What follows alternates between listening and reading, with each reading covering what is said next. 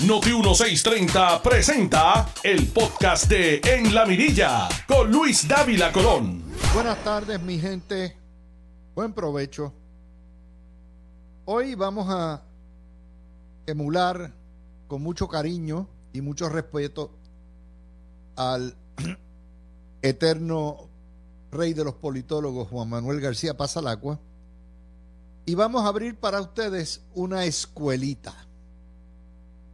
Una escuelita de comunicaciones 101 que jamás le van a dar en las madrazas que entrenan a los llamados periodistas de Puerto Rico. Y que en efecto eh, demuestra cómo nos manipulan, cómo Puerto Rico nunca ha dejado de ser una colonia de los medios y un teatrillo de feria.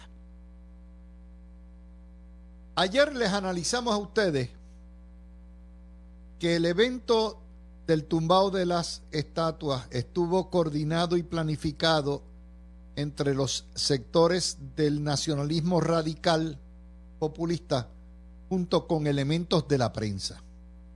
Y les hicimos la narrativa de cómo Guapa Televisión se entera a las 5 de la mañana que estaba este show montado, mandan las cámaras y allá van todos los demás canales, Me Too, de copiete, a todo lo que da, y se formó el show al punto que se salieron con la suya. La historia de portada, que no es portada, no fue la llegada del rey y la cumbre o lo que hay, eh, ¿verdad? El foro comercial, sino la narrativa independentista de odio contra todo, de borrar la historia y de mantener el mensaje de cinco gatos, porque lo que habían ayer, los que hicieron esto, fueron cinco gatos junto con los telediarios y los diarios de Puerto Rico. Y como ustedes vieron la cobertura, ustedes como yo, pues yo me siento a ver la televisión, a oír la radio todo el día. Pues yo no paré cuando terminé aquí a las dos. Yo seguí de rolo para ver dónde terminaba esto. Y de hecho, ya hoy nos prometieron que viene un segundo capítulo porque por fin a Colón le van a bajar el dedo. Entonces, el famoso dicho puertorriqueño, cuando Colón baja el dedo, pues Colón, que está en la, en la Plaza Colón, van a tumbarlo también. Vamos a ver cómo nos manipulan, cómo la familia Ferrer Rangel, cómo los telediarios, cómo Leningrado, en el canal 4, Telemundo de NBC en el canal 2, Tele 11 de, Mr. Doberman, como se llame.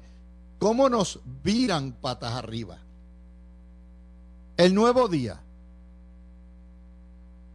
La portada no fue la llegada del rey. La portada fue, compran el hotel en Vieques, el W de Vieques, por 18 millones de dólares. Y entonces le ponen el criptomagnate.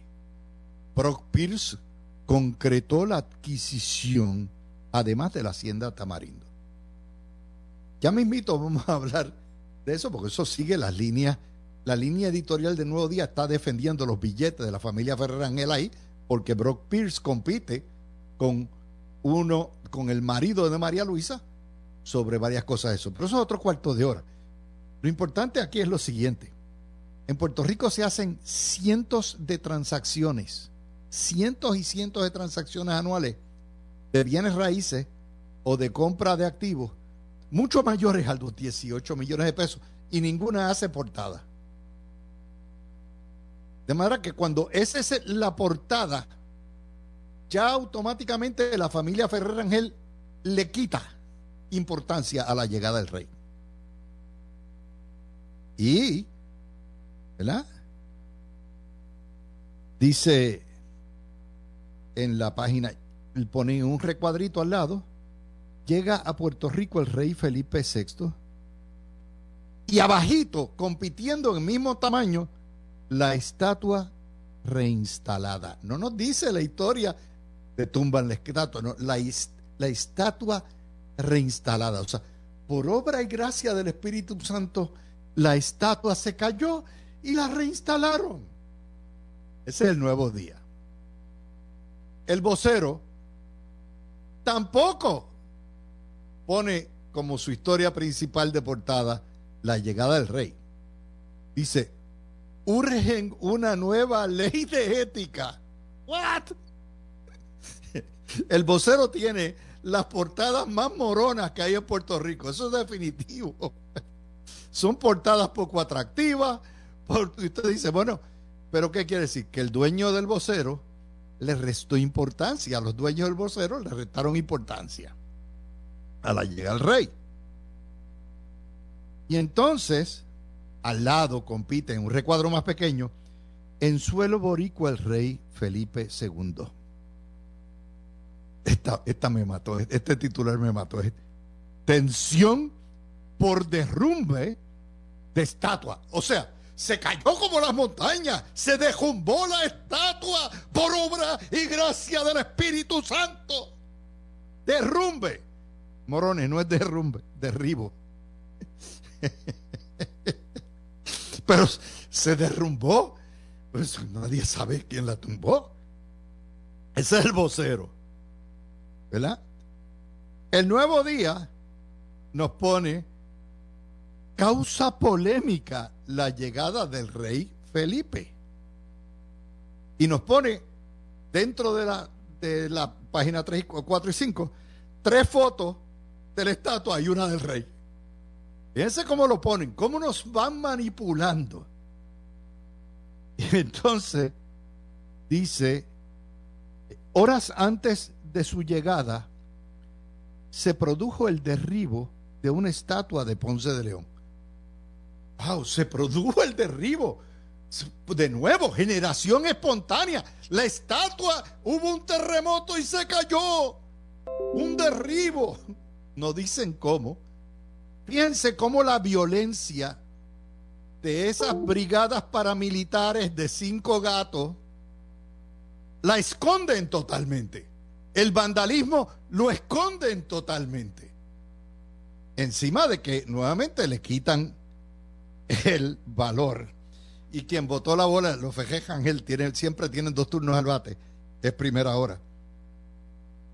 Disputa por la estatua del colonizador. Repudio a la historia y a sus protagonistas. ¿eh? Cuando, esas son las portadas de hoy. Es decir, que no hay una portada sobre el objetivo principal de la llegada del rey, que no es solamente un intercambio, un gesto de amabilidad del jefe de Estado de la nación española con el pueblo de Puerto Rico por el, el, el lo que es el, ¿verdad? los 500 años de San Juan, sino tampoco el tema de la visita, que es el intercambio comercial. ¿Cuántos negocios se hacen? ¿Cuántas empresas hay en Puerto Rico? ¿Cuánto nosotros le vendemos a España? ¿Dónde se puede ampliar? Para crear plazas de trabajo, para crear capital en Puerto Rico. Nada de eso. Pasa todo eso a segundo plano porque la idea es hacer la politiquería de que es primero la visión de que es Puerto Rico contra todo el mundo. Cuando usted dice disputa por el estatuto, pues, eh, por la estatua del colonizador, bueno, pues aquí habrá que tumbar todas las estatuas, empezando por las de Muñoz Marín y la de Muñoz Rivera. Porque si Puerto Rico hoy permanece como colonia es porque Muñoz Marín impidió que siguiera su curso hacia la independencia. Vamos, vamos a tumbar todo. Vamos a tumbar las murallas del morro que se crearon no solamente con el trabajo y el sudor de la frente de los esclavos, sino que en muchas instancias esas murallas tienen huesos y carnes de esclavos que los tiraban y los ponían de relleno. Vamos a tumbar Fortaleza, que es igual. Vamos a llevarnos la iglesia católica completa y la catedral, que fueron los cómplices de toda la colonización pero como hay que hacer el punto y hay que darle punta a los radicales, todo esto no es casualidad. Nos dice primera hora, representación histórica. Una representación histórica. O sea, no dicen esto es un acto, esto es delito, esto es un acto de vandalismo, esto es un robo de patrimonio, esto es una destrucción de patrimonio. No. Representación histórica, libertad de expresión. Estamos, déjame tumbar la, la estatua de Albusu porque eso es una representación histórica. Déjame tumbar la estatua de Muñoz Marín porque es una representación histórica. Y la libertad de expresión. Y dice, primera hora en su portada, derrumbe que levanta debate. La estatua de Ponce de León, reinstalada en su pedestal, luego de ser vandalizada por grupos de manifestantes que manifestaron su repudio a la exaltación de figuras colonizadoras. Ahora, todo es, o sea, pues vamos a quemar el Partido Popular porque si ha habido un partido que ha mantenido el coloniaje en Puerto Rico, es el Partido Popular, también vamos a descumbar el edificio en Puerta de Tierra. Ese es lo ridículo de todo esto. Es más, vamos a descubrir todas las paredes del nuevo día, si son los colonizadores, los grandes latifundistas. Es lo ridículo. O sea, eh, cuando usted mira todo esto, usted se tiene que reír. Porque es todo un espectáculo lo que han montado. Entonces hoy van a cubrir, oiga, y si hay si el, ah, el juez, como es el, el rey, va al baño, allí van las cámaras. Y si esto va, esto, esto, es un ridículo. Esto es un teatro, esto es una fiesta patronal. Puerto Rico no madura. Y la prensa puertorriqueña es la primera irresponsable.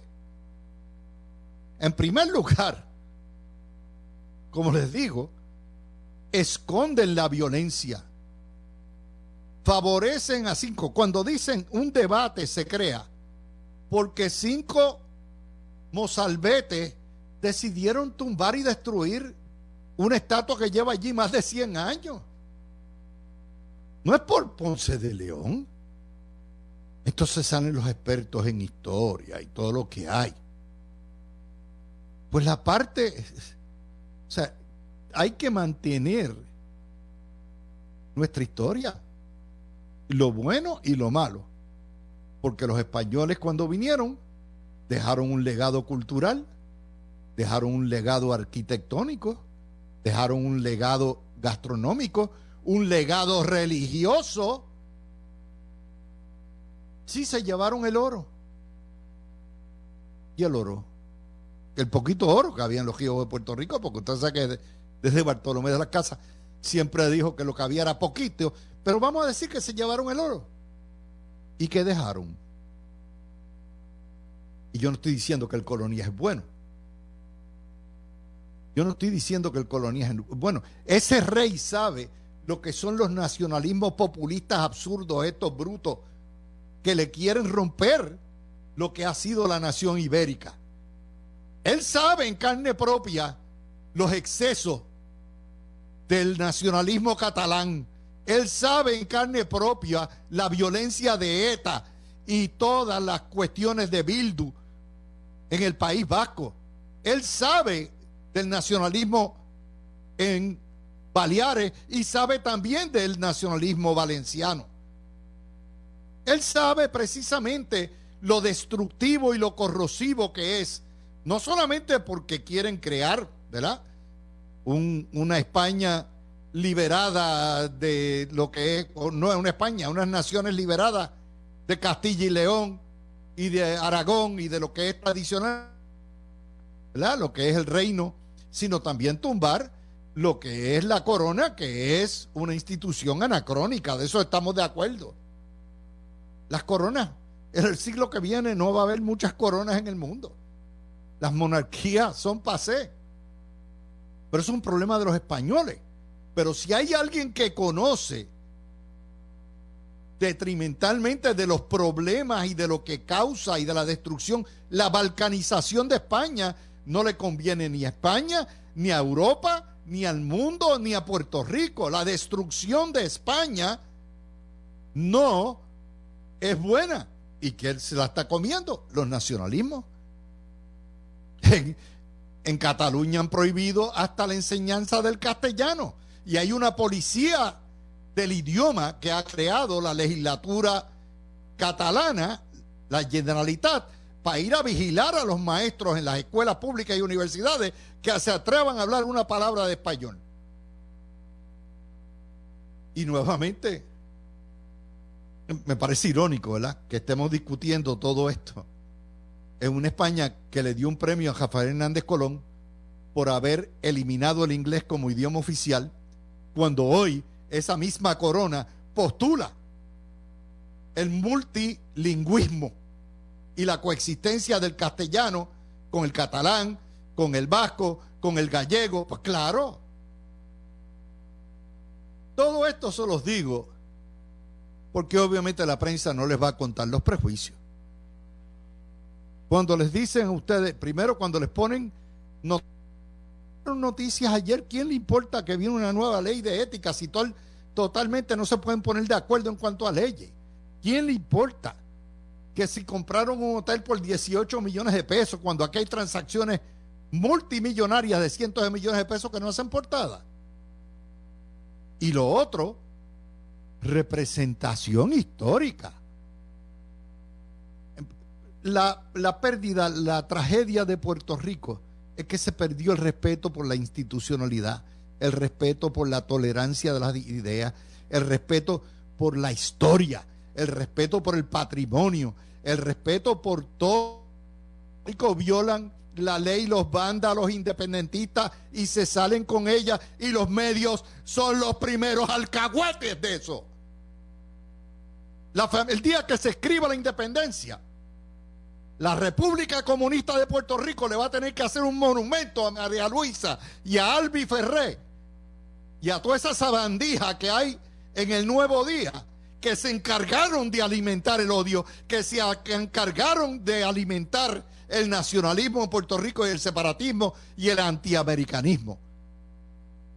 No ha habido organización en Puerto Rico más, más productora de odio que lo que son las empresas Ferrer Ángel. Y cuando usted ve que ponen a Brock Pierce como el criptomagnate, y yo no soy fanático de Brock Pierce, eso es uno de esos que viene de la ley 2022, montó ahí el timbiriche y ha comprado propiedades con lo que ha ganado en los criptomercados, pero yo no veo que le llamen a María Luisa Albi los prensas magnates o los guainabi magnates o a Medruña un gentrificador magnate. No. ¿Por qué Brock Pierce? Porque Brock Pierce compra propiedades a precio pescado bombado en el viejo San Juan y compite con Meduña, el marido de María Luisa, que también compra y tiene hoteles y vuelve a todo lo que da. Lo que era el viejo Departamento de Estado. Vayan a la esquina de la alcaldía, de la casa alcaldía, frente a la plaza de armas, miren a la izquierda y todo eso que era el Departamento de Estado, donde estaban el registro notarial y el registro de corporaciones, es uno de esos hoteles que le, pues no hay nada malo con eso. El problema es criticárselo a otro y utilizar la portada para caerle encima. De hecho, hay hasta una, una nota fabulosa que es solo para suscriptores donde dicen lo que ha hecho Brock Pierce en Puerto Rico, o sea, lo, tienen carpeteado, lo tienen peleado y le levantan expediente. No hemos visto esto. No hemos visto esto tantas veces. ¿Por qué? Porque choca contra los intereses de la familia Ferrer Ángel, que se creen que son los únicos dueños de Puerto Rico. Eso es así. Esas son las cosas que nadie les va a decir porque nadie se atreve a meterle mano al monstruo. Pues ya yo estoy saldo. Yo no tengo nada que perder ya a mí. Ya estoy, como dicen, ¿verdad? Pagadito completo. Así que eso es parte de lo que hay. Cuando regreso, regrese, voy a hablarles, y hoy sí hay dos videos, para que sepan, del resto de las noticias del día de hoy. Buen provecho, buen café y buen flan.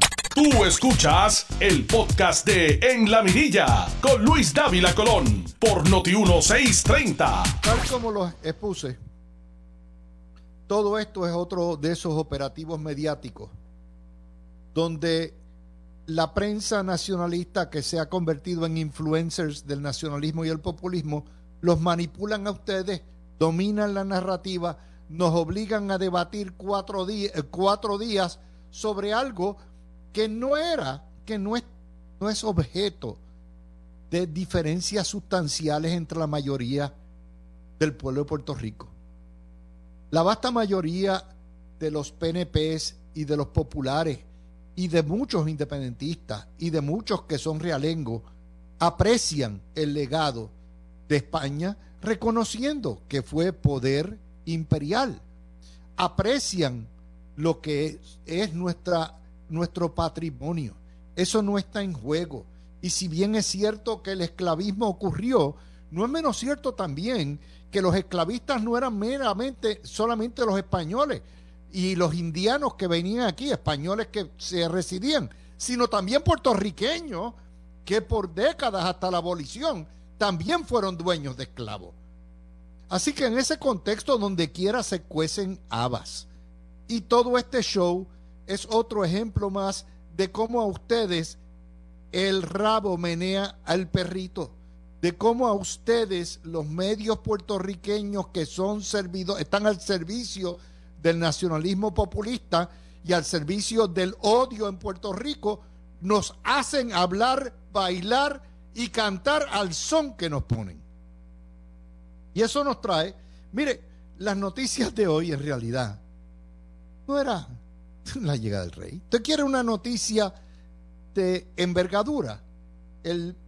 Esta noticia la radica ayer, eh, o digo, la, la somete o la informa hoy, Metro. Empezó ayer el segundo semestre y solo asistieron uno de cada tres niños. O sea, los padres no mandaron a los niños, ya que fuera porque no los vacunaron o porque sencillamente los dejaron en las casas. Le exigimos al gobierno que abra, le exigimos al gobierno que tenga educación para nuestros niños, pero una historia como esa se va desapercibida. ¿Usted quiere todavía una noticia de envergadura mucho mayor por el impacto que tiene sobre nosotros? El vocero, página 25. Cada vez más lejos el poder retirarse. La edad de jubilación se aplaza cada día más para los puertorriqueños por la inflación la quiebra de Lela, la falta de empleos adecuados para la edad avanzada y la expectativa de vida aumenta, por lo tanto usted se va a tener que retirar el día antes que se muera. Es una noticia que impacta no solamente a los 800 mil que tienen más de 60 años, va a impactar a los 200 o 300 mil más que vienen en camino. Pues no, la hundieron. ¿Usted quiere otra noticia más de envergadura? ¿Cómo no?, de impacto. El nuevo día, la página 11, lean la historia, porque es una historia que está hecha totalmente para esconder la realidad. Cuando usted lee la historia, usted piensa que es que las minorías votaron a favor de Albert Torres. Entre el titular y la manera rebuscada que está a diestra, eh, que está hecho a propósito la historia. Resulta que ayer las minorías votaron 13 a 11 en contra del Partido Popular y le rechazaron el informe del Comité de Ética que le tira la toalla al corrupto Albert Torres. El corrupto senador del Partido Popular que sobornó, extorsionó a sus empleados para que le dieran donativos políticos. Eso es una historia. Pero como se trata de la corrupción del Partido Popular, ni la tocan. Y si la tocan, la esconden en la redacción y en el titular. Página 11. ¿Vieron? Porque esto es una clase de comunicaciones 101 totalmente revolucionaria. Esto ni en la IUPI, en COPU, ni en el Centro Investigativo de Periodismo Investigativo, ni en el Sagrado jamás le van a dar a ustedes la calidad de análisis de noticias que se hace aquí. Porque es contrarrevolucionario. Esto es un programa totalmente insurgente de cómo la prensa es la institución más malvada que hay en Puerto Rico. Cómo la prensa es la institución más corrupta que hay en Puerto Rico. Y yo se los pruebo aquí todos los días, de cómo nos mienten, cómo nos esconden, cómo nos desvían la atención, cómo nos manipulan. Ya está. Pero hay más. Página 19 del nuevo día. Este es el titular por mi madre. Cepa Omicron frena la recuperación, la recuperación del turismo. O sea, el Omicron se vistió, se puso un sombrerito, se paró en el aeropuerto y en los puertos y le metió freno a todo. Fíjense cómo lo hacen. O sea, el Omicron, el coronavirus, es el responsable de que exista una frontera sanitaria en el aeropuerto y en los, y en los puertos. Fíjense cómo nos manipulan con el titular. El Omicron no tiene patita. El Omicron no hace órdenes ejecutivas. El Omicron no hace política pública. Pero así es como nos engañan. Falso. Embustero. En el nuevo día. Denuncian la historia. Este es el texto de la historia. El sector turístico. Esto es algo que yo he venido diciendo desde hace rato. Y Dafne Barbeito. Y andan por ahí los hoteleros. Todo el mundo. Hoteleros. Excursionistas gente de crucero, eh, todo el mundo, BRNB, Airbnb, denuncian que el requerimiento de prueba negativa de coronavirus dificulta e impide la llegada de turistas y de visitantes. No es el Omicron.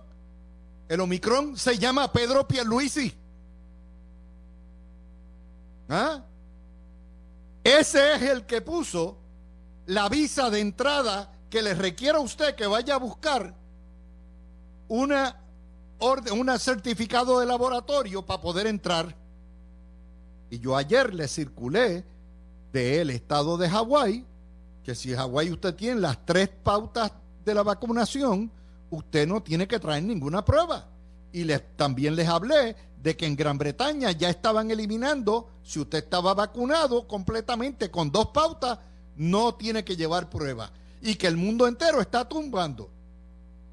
Pero como aquí es la prensa la propulsora, los padrinitos de que nos impongan más restricciones, los padrinitos de que nos pongan el visado de laboratorio, entonces le echan la culpa a Omicron y no al tonto gobernador que se prestó para poner una frontera. Ahora ustedes entienden, hoy estoy tan suave, Dios mío, alabado, alaba lo que vive. Hoy estoy, mire, como un flancito de queso. Estoy suave hoy. Es que uno lee esta historia y es que se caen las reservaciones en enero nada más. Han caído 27% y estamos a 24 de enero las reservaciones de hotel. No quiero decirle las reservaciones de las hosterías, de los hostales, de los pequeños negocios, porque esos son los paradores los más que sufren. Cuando usted ve una, una caída de reservaciones de casi 30% en los hoteles, en, la, en los pequeños hoteles, en los paradores, esa caída es de más del 50%. Esto son cifras oficiales que da el propio gobierno de Puerto Rico, el DMO. ¿Ok? Los pasajeros, esa frontera y ese visado comenzó el 27 de diciembre. Y en menos, ya automáticamente produjo un 3% de reducción en los vuelos de diciembre comparado al año anterior. ¿Vieron? Y cuando usted ve, pues hoy sí, Hubo 27 nuevos muertos. El total 3.731 muertos. En enero vamos por 412 porque estamos en la sexta ola. Y como les van y vienen. Vienen tres variantes al año, nos vienen, eso lo aprendimos en el 20 y en el 21, tres variantes por año, tres olas por año. Y por ahí ya hay otra más que están estudiando otra variante de interés, que vendrá con más cambios, más mutaciones. Y el COVID va a estar con nosotros muchos años. Las hospitalizaciones hoy volvieron a bajar.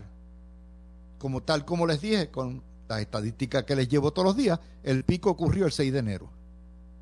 Las hospitalizaciones están, bajaron 9, 687. Y la positividad bajó de 28% a 24%. Poco a poco. Pero cuando la prensa oculta y tergiversa la noticia y le echa la culpa al Omicron por la frontera que hay en el aeropuerto, entonces usted dice, pues estos tipos son una trulla de embusteros, yo no les puedo creer nada de lo que dicen. Para eso está papá aquí todos los mediodías, ¿verdad? Para decirle y cogerles las pifias y todos los embustes que le meten. Y pues, están ahí. Próxima nota que tenemos que discutir hoy. Vamos a la juntadura. La dictadura que rige a Puerto Rico y que habrá de regir a Puerto Rico por los próximos eh, cinco años, nos está diciendo esa dictadura que esto es Mr. Skill y Mrs. Yaresco, que es muy improbable que el Congreso atienda el estatus hasta que no termine la crisis financiera, que eso es cuando Colón baja el dedo y a lo mejor Colón le bajan el dedo ya mismito los revolucionarios, de manera que será después de seis o siete años. Vamos a entender lo que significa eso. Estos son los dueños de Puerto Rico. El precio más grande del coloniaje ha sido tener que soportar una dictadura que encima del coloniaje, ¿no? Que rija todos los asuntos y que en Puerto Rico para ir a tirarse un viento hay que pedirles permiso. ¿Verdad? Y eso nos pone eh, básicamente en una situación pues bastante bastante débil. Cuando Yaresco habla, cuando Skill habla, Mr. Grijalba allá coge otra excusa más. Y Mr. Manchin y Mr. Biden, otra excusa más. Dice, no, no, no podemos atender el problema del estatus. Eso es decirle al esclavo que hasta que no arregle la casaucha que se le está cayendo en pedazos, que no puede pretender que se hable de su libertad. ¿Mm? Y esto pasa con ficha. Y dice Yaresco, Puerto Rico tiene que poner en orden su casa financiera. Algunos puertorriqueños están a favor de la estadía, algunos puertorriqueños. Mira, doña, fue la mayoría de los puertorriqueños en tres plebiscitos. No me baje con eso. Usted es una embustera. Usted es una embustera, Yaresco. Usted sabe lo que es evitar que se reivindiquen los derechos civiles del puertorriqueño porque hay unos asuntos financieros pendientes. Eso es una vergüenza, señora. Pero digo, sabemos para quién usted trabaja, ¿verdad? Y esto va a tomar por lo menos seis años más de vasallaje porque tienen que pasar, luego de que se apruebe finalmente la juez Taylor Swain, apruebe esto. ¿Ok? Luego de que apruebe esto, hay que pasar cuatro presupuestos completos, cuadrados, y entonces esperar que Puerto Rico pueda hacer un préstamo para que se lo aprueben. Imagínese usted, ¿cuánto le toma usted pedir un prestamito para comprar el carro, verdad? O para comprar la casa hacer una hipoteca, dos o tres meses. Bueno, Puerto Rico, cuando usted va a hacer otra emisión, pues tienen que evaluarla y todo lo que hay. estos son seis o siete años más de esta vaina. O sea, eso quiere decir que por el próximo siglo, por el próximo década, Puerto Rico no se va a mover nada porque no le dio la gana a la Junta. El Congreso no hubiese podido imponer promesa a un Estado, solo a un territorio.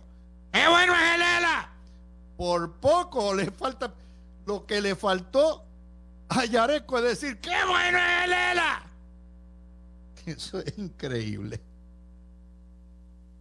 Y eso me toca a, a otra noticia hoy.